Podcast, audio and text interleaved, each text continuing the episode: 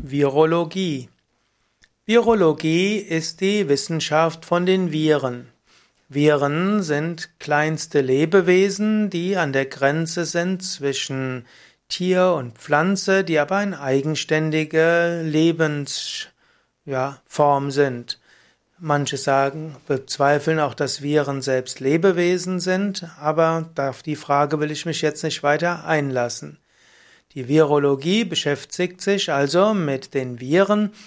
Ein Virologe zum Beispiel klassifiziert Viren und äh, versucht neue herauszufinden.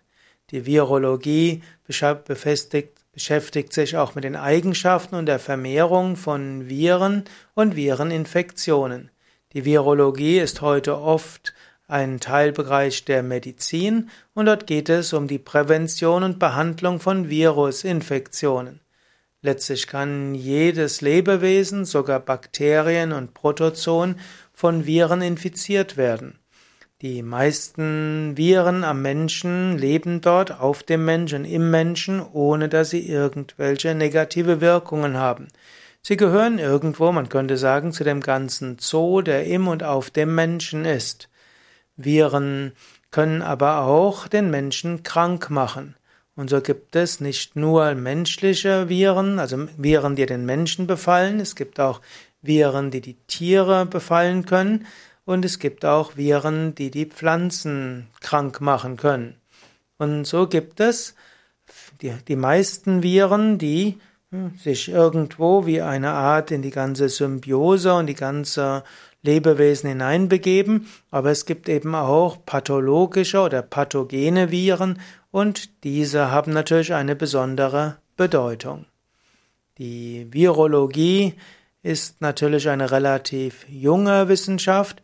Letztlich konnten erst um 1940 mit der Entwicklung des Elektronenmikroskops Viren überhaupt sichtbar gemacht werden.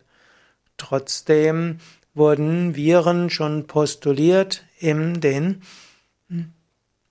80er Jahren des 19. Jahrhunderts. In der Virologie spielten eben auch Impftechniken eine gewisse Rolle. Man weiß zum Beispiel, dass es in Indien seit dem 11. Jahrhundert und auch in China äh, bestimmte Formen von Impfung gegeben hat äh, gegen die Pockenerkrankung.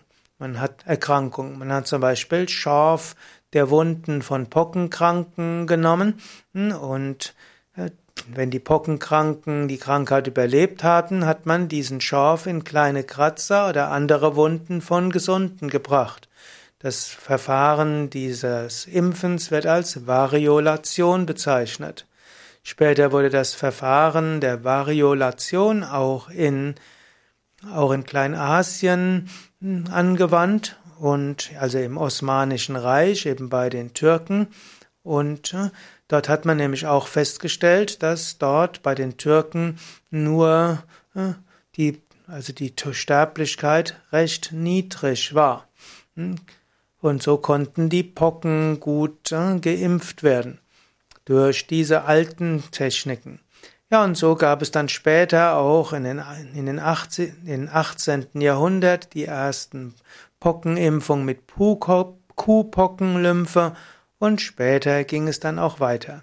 Ich will das jetzt nicht weiter vertiefen, jedenfalls die Virologie ist die Wissenschaft der Viren und auch die Wissenschaft der Virenerkrankungen und die Wissenschaft, wie man Virenerkrankungen vermeiden oder heilen kann, ihn vorbeugen kann und eben auch die Wissenschaft, wie aus Vireninfektionen Seuchen werden können und wie man diese verhindern kann.